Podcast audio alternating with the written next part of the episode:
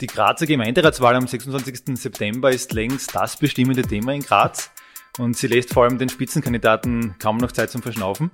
Und zum Drüberstreuen gibt's dann noch lästige Journalisten wie meine Wenigkeit, Michael Saria, die dann auch noch ein, ein Podcastgespräch gern führen möchten. Aber dankenswerterweise ist unser heutiger Gast des neuen Formates auch dazu bereit. Mario Eustachio, Vizebürgermeister und Chef der Grazer FPÖ. Herzlich willkommen. Herzlichen Dank für die Einladung. freue mich über unser Gespräch. Super, vielen Dank für den Besuch. Wir haben einen einzigen Punkt vorab äh, verraten, eine einzige Bitte ausgesprochen, nämlich verraten Sie uns ein Geheimnis über Sie. Damit wollen wir unsere Zuhörer gleich vom Beginn an vom Hocker reißen, also ganz ohne Druck, Stagio. Aber welches Geheimnis können Sie uns verraten? Was weiß die Öffentlichkeit bis zu diesem Moment noch nicht über Sie? Ob sie jetzt jemanden von Hocker reißt, weiß ich nicht, aber die Geschichte ist folgende. Ich bin ja in Graz geboren, meine Eltern sind beide Grazer. Äh, und nachdem mein Vater in, in Wien und in Essen studiert hat, ist mein Vater sofort nach Ulm an der Donau engagiert worden und ich bin in Graz geboren und mit bereits 14 Tagen nach Ulm an der Donau übersiedelt worden und habe dort die ersten sieben Jahre meines Lebens zugebracht, bin also auch dort in die erste Klasse Volksschule gegangen Zwei meiner Geschwister sind auch in Ulm geboren. Wir sind dann nach Graz zurück übersiedelt und ich bin in die zweite Klasse Volksschule bereits in Graz gegangen und zwar in Wetzelsdorf, für die Peter Rosecker Volksschule. Und das Skurrile war damals, dass ich natürlich äh, dialektmäßig Schwäbisch gesprochen mhm. habe und bin dann äh, der volle Exot gewesen und musste dann zu Hause, zumindest hat's mir meine Mutter so äh, erzählt, immer üben. Na, ja, und also ein bisschen dieses äh, steirische Kolorit in meine Sprache zu bringen, damit ich also diese Exotik aus dem Schwäbischen äh, verliere. Verlieren. Und das ist vielleicht so die kleine Eingangsgeschichte, die ich so noch nie erzählt habe. Das ist ein Geheimnis, spannend. da überschneiden sich unsere Linien fast der Ahnen. Mein Opa ist also auch als Essen. Also das ist spannend, okay. Und jemals wieder dort gewesen? Irgendwie auf, auf ich war, ich war vor, vor einigen Jahren dort, um einfach wieder mal das, so diese Kindheitserinnerungen zurückzuholen. Und ja, es hat sich natürlich wie, wie die meisten Städte sehr, sehr sehr viel verändert und mhm. die Kindheitserinnerungen, die ich glaube ich habe, beziehe ich mehr von den Fotoalben, die es gibt, äh, als, als wirklich aus der Erinnerung heraus. Das glaube ich gern. Familie ist ja das erste große Stichwort. Ja. Sie sind verheiratet, haben zwei erwachsene Kinder. Was bedeutet Familie Ihnen? Familie ist, ist äh, letztlich immer das Ziel gewesen, das ich haben wollte, wenn es eben möglich ist. Das bedeutet für mich, ich komme selbst aus einer Familie mit, mit äh, vier Geschwistern, also drei, wir sind vier Geschwister, drei Geschwistern. Das war uns immer sehr wichtig und, und hat, hat auch, auch den Alltag sehr belebt und, und war immer auch mein Wunsch. Und ich habe jetzt zwei Kinder und äh, bin sehr froh, dass, dass, dass äh, die auch noch in Graz wohnen. Das ist ein bisschen selbstsüchtig, äh, weil hm. ich es natürlich genieße, mich nach wie vor mit ihnen auszutauschen. Sie sind jetzt 25 und 28 und wir haben sehr, sehr ein inniges Verhältnis, meine Frau und meine Kinder und ich und auch zu meinen Geschwistern. Also Familie ist etwas, was mir viel bedeutet und das ist auch das, warum ich mein Herz für Graz mhm. brennt, weil, weil eben sich alle hier befinden und das mein Lebensmittelpunkt ist äh, und auch meine Motivation ist für mein politisches mhm. Tun und, und auch für die Entwicklung dieser Stadt äh, mitzuwirken, dass diese Stadt eben so lebenswert bleibt und meine Familie sich hier wohlfühlt mhm. und, und das weiterhin als ihren Lebensmittelpunkt ansieht. Mhm. Was ist vielleicht aber dann die Kehrseite der Medaille? An welche Momente erinnern Sie sich, wo die Familie unter dem Beruf und unter der Politik gelitten hat? Gab es Geburtstagsfeiern im harmloseren Fall, die Sie spontan verlassen mussten oder Ihre Kinder, die vielleicht unter Schlagzeilen gelitten haben? Also ich das war weniger die, der, männliche, der männliche Druck, zumindest aus meiner Sicht. Vielleicht sind es die, die, die, die Kinder und meine Frau und, und, und die Familie anders. Aber es ist sicherlich äh, dieses in der Öffentlichkeit stehen und natürlich mitleiden mit, mit dem Vater oder mit dem Mann oder Bruder, äh, wie auch immer, äh, wenn, wenn halt Dinge in, in der Öffentlichkeit stehen, wo man, wo man durchaus auch verunglimpft wird, ohne jetzt äh, hier besonders sensibel zu sein.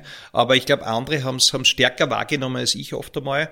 Das, was mich mehr gestört hat, ist, wenn meine, meine äh, Kinder oder meine Frau auf mich reduziert wurden, äh, nämlich politisch. Meine Kinder und meine Frau sind völlig eigenständige Menschen und haben ihre Ansichten und, und äh, Lebensweisen und äh, es ist unzulässig, eigentlich da hier eine Vermengung äh, zustande zu bringen oder etwas zu unterstellen, was gar nicht da ist. Mhm. Also mhm. äh, das ist etwas, was ich mir eigentlich mehr erwarten würde und einfordere von allen. Äh, Reduziert das Umfeld nicht auf die Person Politiker, der ich jetzt bin. Das mhm. ist unzulässig. Das mhm. äh, haben sich die Menschen alle nicht verdient. Mhm.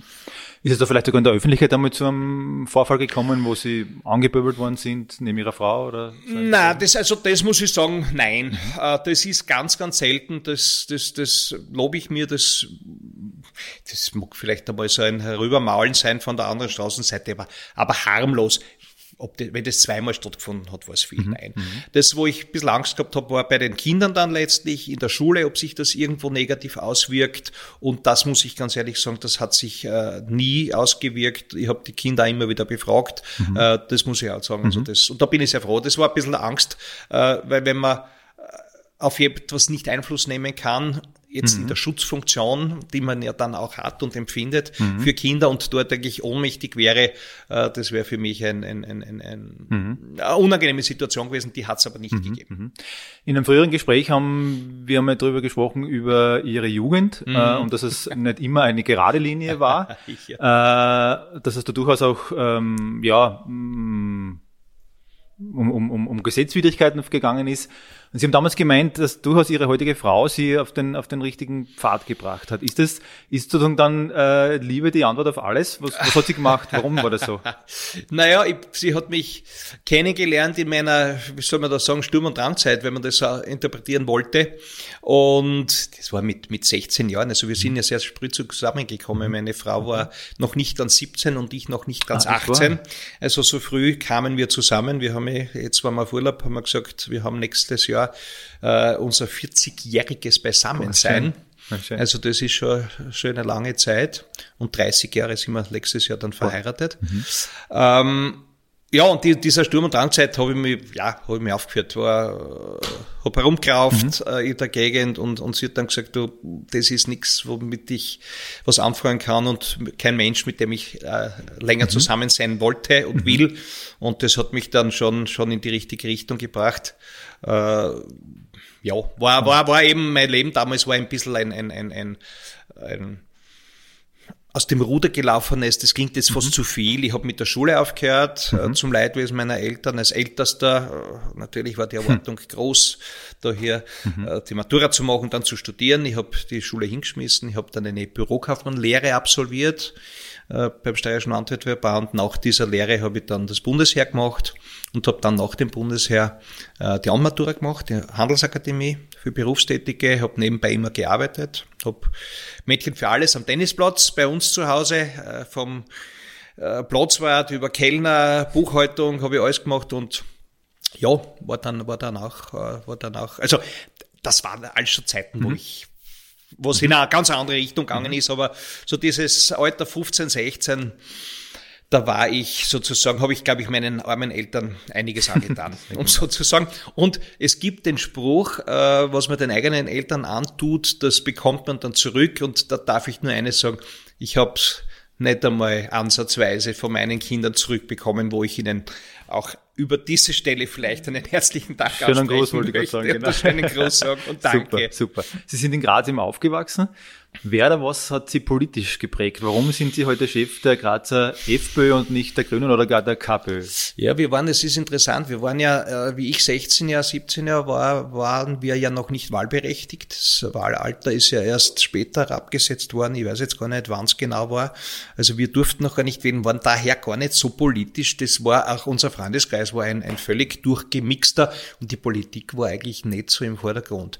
Äh, ich glaube, Interesse für die Politik habe ich bekommen, wie ich dann mit der Abendmatura begonnen habe, eben nach dem Bundesheer, also mit 19 auch wahlberechtigt und da kam es natürlich immer wieder zu Diskussionen. Ich bin dann sehr früh auch interessiert worden für die Politik durch die Person Haider, mhm. der damals äh, aufgetaucht ist, sozusagen als neuer Stern am Politikhimmel, der die Dinge anders gesehen hat, der die Dinge anders angesprochen hat, der ja die Jugend mitreißen konnte und da bin auch ich mitgerissen worden. Jetzt durchs Beobachten im Fernsehen oder haben Sie ihn jemals persönlich? Ich habe ihn auch persönlich, ja, ja. ja. Also, aber erst in weiterer Folge. Ich bin mhm. dann ich bin, ich bin über die Studenten, also nach der Abendmatura habe ich dann begonnen, Karl Franzens zu studieren, mhm. kurz für mhm. zwei Jahre und bin dort äh, beim Ring Freiheitlicher Studenten mhm. sozusagen aktiv geworden, bin sogar damals angetreten bei den Studentenwahlen gemeinsam mit der Magda Bleckmann mhm. äh, und dem Ronny Rödel, der mhm. danach dann beim Landeshauptmann Schützenhöfer genau. tätig war, aber damals noch freiheitlicher war. Und dort bin ich eigentlich in dieses, in dieses politische und vor allem äh, freiheitliche Spektrum mhm. eingedrungen, unabhängig davon, dass ich auch damals schon äh, Mitglied einer Mittelschulburschenschaft mhm. war und auch dort natürlich dieses mhm. politische Interesse geweckt wurde, mhm. was aber nichts parteipolitisches zu tun hat, weil, weil äh, die Burschenschaften sind keine Parteiorganisationen. Mhm. Das möchte ich an dieser Stelle ganz bewusst. Mhm. Haben Sie Ihr persönliches Bild von Ihrem Idol Jörg Haider im Rückblick dann revidiert, revidieren müssen? Ähm, natürlich gibt's, also jeder Mensch hat seine, seine positiven und negativen Seiten und Jörg Haider war das Idol und, und, und es ist dann irgendwann in eine Richtung gegangen, wo ich das anders gesehen habe und nicht mehr mit konnte, äh, bis dorthin, wo er dann eigentlich die Partei verlassen hat, eine eigene Partei gegründet hat und die alte freiheitliche Familie in Wirklichkeit im Stich gelassen mhm. hat inklusive der Schulden. Das war für mich, das war für mich äh, dann schon als Banker auch etwas sehr Verwerfliches. Mhm. Das tut man einfach nicht. Äh, Wiewohl ich sage, er hat natürlich seine großen Verdienste um die Freiheitliche Partei. Gar kein Thema. Also die Freiheitliche Partei ist in diese Größenordnung gestoßen, ausschließlich durch Jörg Haider und mhm. das Umfeld. Also mhm. es ist ja nie nur eine Person, aber eine Person war das mhm. Zugpferd und das war damals er. Mhm. Sie haben die zwei Eckpfeiler Ihrer beruflichen Karriere jetzt angesprochen. Es ist bestimmt von der Tätigkeit oder war lange bestimmt von der Tätigkeit im, im Bankenbereich. Mhm. Aber eben ein Punkt sticht im Lebenslauf hervor. Sie waren in den Jahren 1984 bis 88 Geschäftsführer im Tenniscenter Graz-Waltendorf. Mhm. Wie, wie kam es dazu? Wie kann man sich das vorstellen? Naja, das ist, das ist, das ist ganz einfach. Äh, während der Zeit meinen, meines Bundesheers hat mein Vater äh, in, in Waltendorf dieses Tenniscenter Waltendorf erbauen lassen äh, und hat es natürlich, er war ja berufstätig in einem anderen Bereich, äh, nicht selber führen können und es hat sich für mich gut ergeben, nach dem Bundesheer dann diese Tätigkeit zu übernehmen, parallel dazu dann die Abendmatura mhm. zu machen und, und ja, war eigentlich auch ein, ein, ein, ein Wink des Schicksals, das so zu machen und hat mich hat mir viel beigebracht, mich viel gelehrt, äh, mit vielen Menschen zusammenzukommen. Äh, auf dem Tennisplatz sind viele verschiedene Persönlichkeiten, äh, einfache, schwierige und, und, und auch dort diese, diese Dinge zu handeln, war, war für mich ein ganz ein wichtiger Lernprozess. Mhm. In nehme Sie spielen selbst Tennis? Ich habe damals sehr, sehr intensiv Tennis gespielt. Mhm. Ich habe Tennisstunden gegeben. Boah. Eher so elegant wie Roger Federer oder, oder machen Sie einen auf John McEnroe? Nein, ich war schon, mm, ja, ich würde mal so sagen, äh, von der, von der Spielart was vielleicht die elegantere, aber vom, vom Ärger und vom Ausleben des Ärgerns war es dann ein bisschen in Richtung McEnroe gehend. Mhm, okay. also der eine oder andere Schläger kam dann schon auch einmal Oha. zu Bruch. Ja, okay. Heute noch aktiv oder? Nein, Na? ich habe ich hab dann ich hab so viel und so intensiv gespielt, dass irgendwann dann einmal mhm. der Schnitt kam und ich habe mich dann wieder intensiv anderen Sportarten zugewandt. Ich habe immer sehr viel Sport gemacht. Ich habe als Kind schon, war ich Leichtathlet und, und Geräteturner äh, bis zu meinem 14. Lebensjahr. Danach habe ich ein bisschen Kampfsport gemacht und, und, und wie ich mit dem Tennis aufgehört habe, bin ich dann in Richtung äh, Halbmarathons gegangen und, und Kurztriathlons also, und habe mich dann ganz auf das fokussiert. Mhm. Bevor wir zum Spiel 5 aus 50 kommen und äh, Sie Ihre Fragen mehr oder weniger selbst bestimmen, äh, noch ein Blick auf die Grazwahl würde mich interessieren, wen der anderen Spitzenkandidaten würden Sie, außer eben den Mario Stachia, außer Sie selbst, würden Sie am ersten noch wählen und warum? Tja, da sind wir schon fast in der, in der, in der ideologischen äh, Richtung.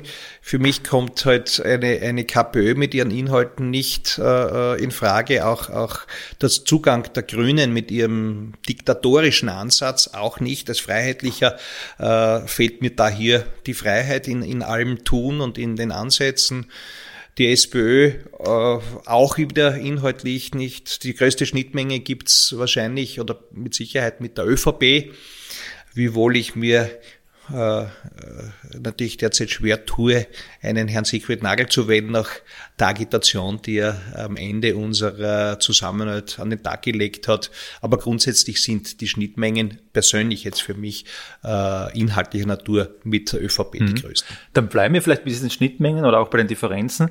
Wenn Sie ganz kurz äh, bitte zu jedem, zu jedem anderen Spitzenkandidaten eine für Sie persönlich gute und eine schlechte Eigenschaft nennen könnten. Mhm. Beginnen wir mit dem eben Ihrem bisherigen oder zuletzt dem Koalitionspartner ÖVP-Chef Siegfried Nagel. Ähm, trotz seiner langen Tätigkeit noch immer motiviert, neue Dinge anzugehen.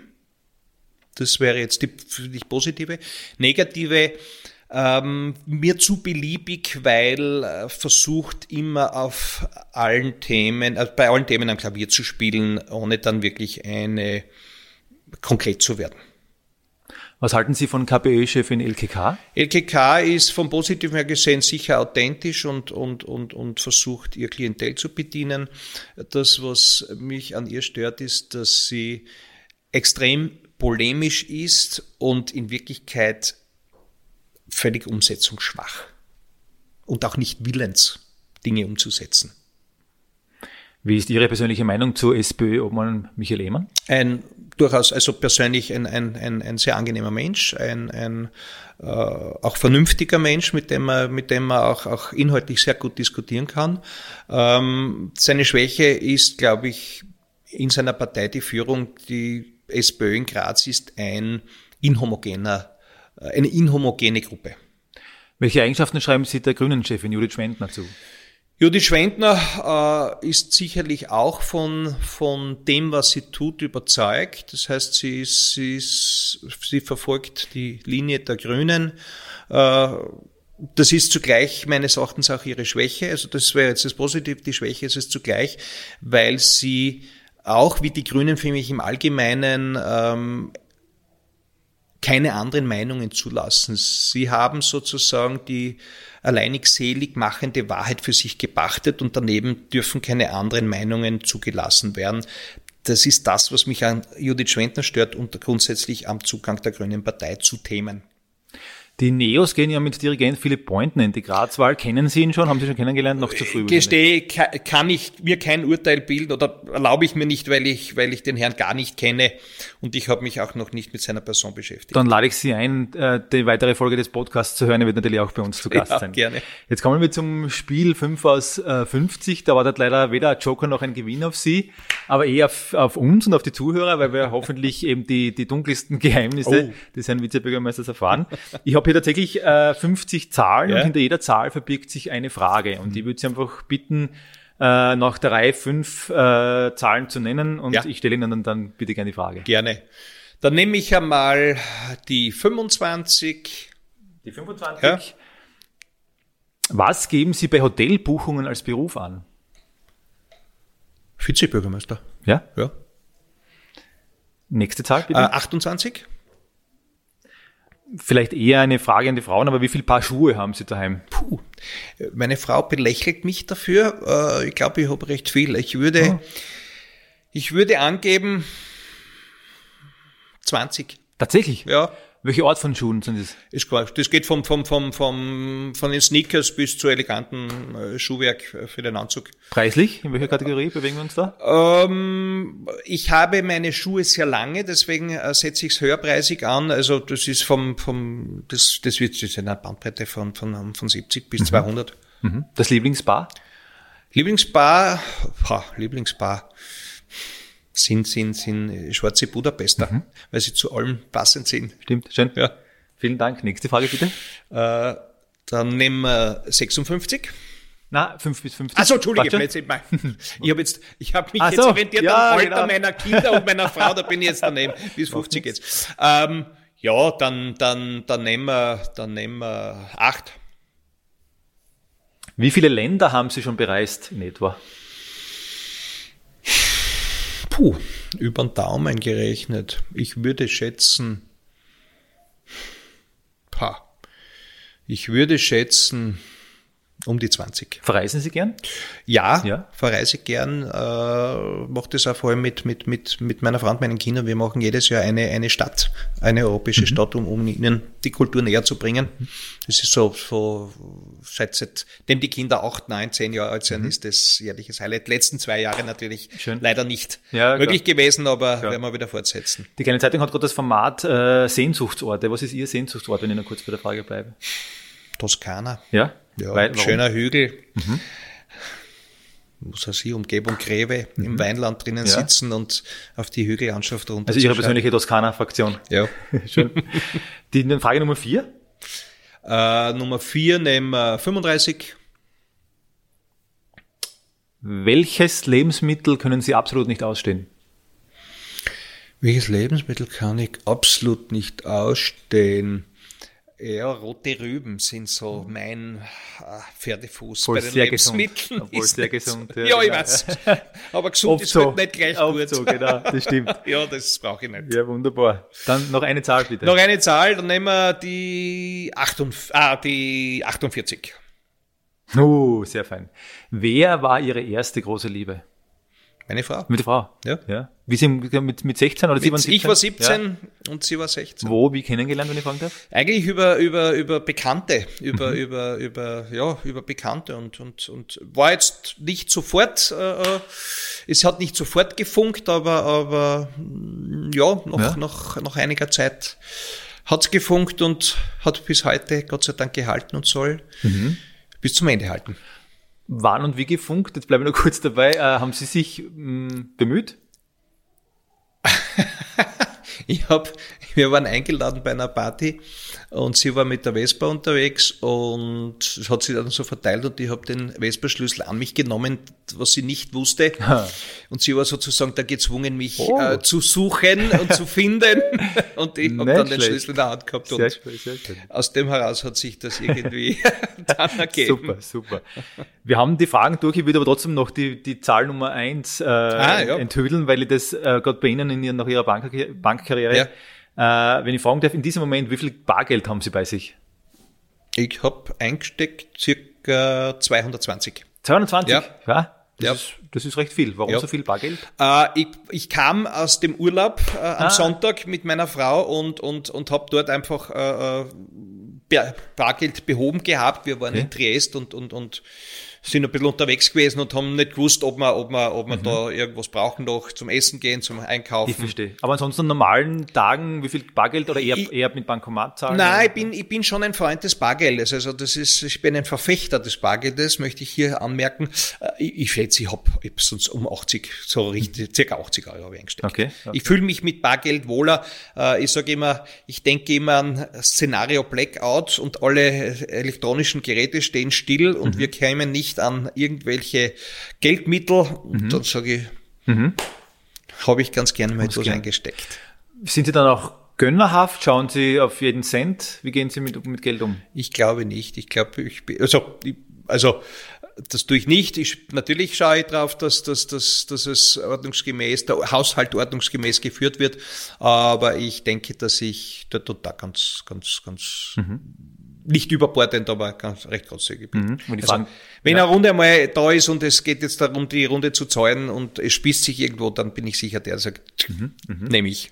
Wenn ich fragen darf, haben Sie daheim äh, getrennte Konten, ein gemeinsames Bankkonto? Nein, wir haben zwei getrennte. Zwei getrennte, Konten, okay. ja. Aber Ja. ist bei uns überhaupt kein Ja, Thema. okay, also. okay. Wunderbar. Vielen Dank. Ich komme zum Abschluss äh, noch einmal auf zwei Punkte zurück, auf die Familie. Mich würde noch interessieren, haben vor allem Ihre beiden Kinder, ähm, hat es da durchaus heftige Diskussionen auch gegeben einmal über die Politik und über die politische Ausrichtung des Papas? Vielleicht nicht die grundsätzliche Ausrichtung, aber inhaltlich natürlich. Also, äh, ja, ja, sage ich, fordere ja die Jugend auf, kritisch zu sein und, und die, die Jugend da- darf ja äh, und muss und soll ja kritisch sein und Dinge anders sehen und, und, und auch, man soll sich ja auch reiben und, und ja, natürlich gab es das immer wieder, jetzt nicht überbordend, also es war nie so, dass man jetzt nicht mehr miteinander sprechen konnte oder, oder äh, böse war aufeinander, aber na, es hat schon heftige Diskussionen gegeben, klar, klar. Worauf sind Sie als Papa besonders stolz und was bereuen Sie? Bei den Kindern jetzt? Bei den oder? Kindern oder bei der Familie, aber bei den Kindern. Ich bin besonders stolz, dass beide Kinder ähm, wirklich liebe jeder für sich äh, Menschen geworden sind, äh, Anständige, die einen Freundeskreis haben und, und dort auch sehr angenommen sind. Das heißt, sie, sie sind Menschen, die man gern hat, die man gern um sich hat. Negativ, boah, negativ, ich, negativ glaube ich, ich war zu streng. In, in vielen Bereichen war ich mhm. zu streng. Ich bin selbst streng erzogen worden und, und, und, und eigentlich sollte man aus dem heraus lernen und, und, und es ein bisschen anders machen, aber ich glaube, ich war als als junger Vater sehr stark korrigierend. Das würde ich heute anders machen, aber mhm. im, im der Weisheit unter Anführungszeichen mhm. des Alters macht, würde man heute bald einmal was anderes machen. Aber in welchen Situationen, zum Beispiel, wenn es ums, ums Fortgehen oder Nein, ich, nein, eher im, im, im Benehmen. Also okay. ich bin ich bin jemand gewesen und bin jemand, der halt sehr Wert legt auf auf auf Verhalten, mhm. Benehmen, ob's Essen ist, ob's mhm. Grüßen ist, also all Dinge, Dinge, da war ich sicher sehr mhm. regulierend, um so zu sagen. Mhm. Wie schwer fällt es Ihnen dann, diese, diese Zeit mitzuerleben? Da hat man ja das Gefühl, dass das genau dieses, äh, die Etikett vermeintlich, äh, immer mehr abhanden kommt. Ja, ich würde mal so sagen, und das ist etwas, was ich rückgemeldet bekomme von meinen Ki von, von, nicht von meinen Kindern, sondern von, von, von anderen im, Umfeld, dass sie einfach sehr, sehr gut erzogen mhm. sind, wenn man das so mhm. sagen mhm. kann, höflich sind, lebenswürdig sind. Äh, und vielleicht ist es das, was man auch Eltern mitgeben kann, äh, in einem gewissen Maß soll man den Kindern das mitgeben, weil damit unterscheiden sie sich auch mhm. heutzutage äh, oftmals von anderen, wohltuend. Das hat gar nichts mit einer Berufsausbildung zu tun, das ist ja ein mhm. eigenes mhm. Thema. Aber ich glaube, das ist abhanden gekommen und, und ist trotzdem etwas, was nach wie vor wichtig ist in unserer mhm. Gesellschaft, auch fürs mhm. Miteinander, fürs Zusammenleben. Wir sind sehr egozentriert und, und, und meine Kinder immer so sagen, dass sie den anderen Menschen wertschätzen auf Augenhöhe. Das mhm. ist etwas, äh, ja, was mir mein Vater mitgegeben hat, so, jeder Mensch, den du kennenlernst, kann irgendetwas viel besser als du. Mhm. Und das mhm. ist Faktor. Das glaube ich gerne. Und das, wenn man sich das vor Augen hält, dann, dann, dann bleibt man auf Augenhöhe. Mhm. Und ja, das ist mir wichtig gewesen für Sie und das, glaube ich, konnte ich Ihnen vermitteln und ich glaube, Sie haben es auch aufgenommen. Mhm. mhm. Wer darf Sie kritisieren, Herr Vizebürgermeister? Äh, Kritisieren darf mich jeder. Ich erwarte mir halt den Versuch, das objektiv zu sehen äh, in der Familie. Ähm, oder wer lässt sich schon gern kritisieren, um es anders zu sagen? Keiner hat gern eine Kritik. Aber wenn die Kritik ähm, so transportiert wird, dass man sagt, da wird zum Nachregen an, äh, zum Nachdenken angeregt, äh, dann ist es sinnvoll. Wenn ich es provokant macht, dann geht der Körper automatisch in die Verteidigungsposition mhm. oder Gegenangriffsposition. Ich glaube, dann wird der Effekt der falsche sein, aber herauskitzeln, das Nachdenken, mhm. war das jetzt gescheit oder ist äh, hinterfrag du dich, was du jetzt falsch gemacht hast, äh, macht schon Sinn und äh, man muss es auch zulassen, sonst wird man abgehoben und lässt nur mehr Menschen an sich heran, die einem nach dem Mund reden und dann macht man einen gravierenden Fehler gerade in der mhm. Politik. Mhm. Graz wählt am 26. September.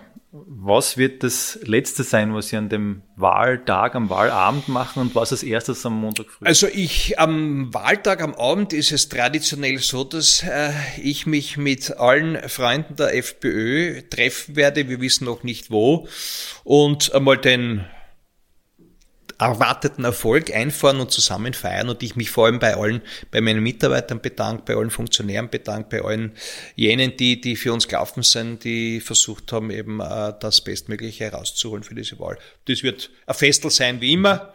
Und am Montag darauf haben wir den traditionellen blauen Montag in der FPÖ. Da wird einmal alles niedergefahren, da wird einmal in Ruhe durchgeschaut, was mediale Berichterstattung anbelangt und dann darf ich davon ausgehen, dass der eine oder andere Journalist auf mich zukommen wird, um, Versprochen. um, um, um meine Ab, Stellungnahme abgemacht. abzuholen. Ja, genau. Abgemacht. Ja. Gesetzt den Fall, wir wollen nichts verschreien, aber gesetzt den Fall, die Wahl geht schief. Sie sind begeisterter Koch und haben ja. immer damit durchaus glaubhaft ja. äh, geliebäugelt, ein eigenes Lokal einmal zu betreiben. Das ist kein Hirngespinst. Oder Nein, ist kein, es ist kein Hirngespinst. Ich, hab, ich, bin, ich, bin ein, ich, ich bin wirklich ein begeisterter Hobbykoch. Ich koche ja auch am, am, am Wochenende, äh, so es, es, es terminlich möglich ist für die Familie.